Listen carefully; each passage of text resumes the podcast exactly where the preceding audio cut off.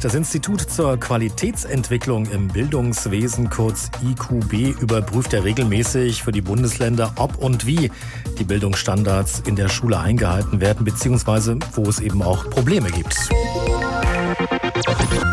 Der heute vorgestellte IQB-Bildungstrend kommt zu dem Ergebnis, dass Grundschüler und Grundschülerinnen, also die Viertklässler in Deutschland, in Deutsch und Mathe schlechter geworden sind. Darüber spreche ich jetzt mit unserer landespolitischen Korrespondentin Heidi Rath-Willers in Wiesbaden. Heidi, was genau hat sich das IQB denn da angeschaut? Also das Institut hat getestet, wie gut oder schlecht Grundschüler am Ende der vierten Klasse in den Kernfächern Deutsch und äh, Mathe sind. Äh, man hat geschaut, wer erreicht einen sogenannten Regelstandard, also ganz normale Anforderungen, die man erwarten darf. Wer ist besser, erreicht einen Optimalstandard und wer ist schlecht und erreicht eben noch nicht mal einen Mindeststandard. Und äh, diese Geschichte hat man sich angeschaut für 2021, 2016 und 2011, also drei dreimal innerhalb von zehn Jahren und konnte so jetzt sehr schöne Vergleiche anstellen. Es ist ja Bildung Ländersache. Wie sieht denn das Kernergebnis jetzt für uns in Hessen aus? Ja, also ich komme erstmal ganz kurz auf den äh, Bund, weil Hessen liegt da ziemlich im Schnitt. Also grob gesprochen kommt raus, dass die Viertklässler in allen Bundesländern in Mathe und in Deutsch 2021 deutlich weniger drauf haben als fünf Jahre zuvor. Und da war es ja auch schon nicht rosig. Äh, also beispielsweise bei der Rechtschreibung. Äh, da haben nur 44 äh, Prozent den sogenannten Regelstandard erreicht, also eine durchschnittliche gute Anforderungen. Rund ein äh, Drittel der Schülerinnen und Schüler hat sogar den Mindeststandard verfehlt und nur noch 6 Prozent erreichen das sogenannte Optimum beim Schreiben. Ähm, Hessen liegt, wie gesagt, in Deutsch und in Mathe ziemlich auf dem Bundesschnitt, ist in der Rechtschreibung sogar ein bisschen schlechter. Dafür sind die Schülerinnen und Schüler der vierten Klasse beim Zuhören ein bisschen besser.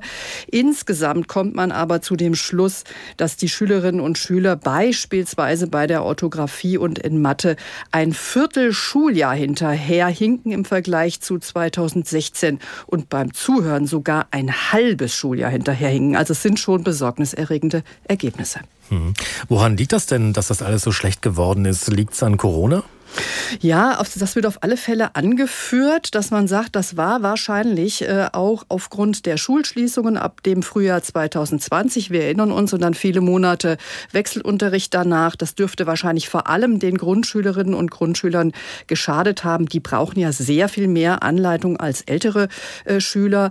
Aber das ist bei weitem nicht das einzige äh, Problem. Das sagt auch die Präsidentin der Kultusministerkonferenz. Die weist zum Beispiel darauf hin, dass wir eine sehr sogenannte heterogene Schülerschaft bekommen haben. Also es gibt zum Beispiel viele Schülerinnen und Schüler aus schwächeren sozialen Umfeldern, die nicht gut mitkommen und natürlich auch viele Zugewanderte, die eben Probleme mit der Sprache haben und deshalb einfach nicht mitkommen. Was muss oder müsste denn jetzt gemacht werden, damit die Schülerinnen und Schüler sich halt deutlich verbessern können?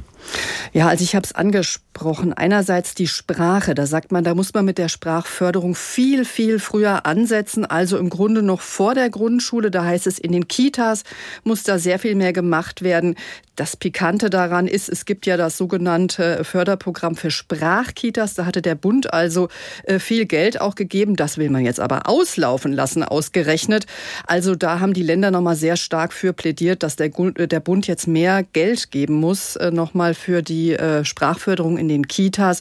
Und die Gewerkschaft für Erziehung und Wissenschaft sagt zum Beispiel auch, wir brauchen dringend mehr Grundschullehrkräfte und die müssen noch mal deutlich anders und besser ausgebildet werden.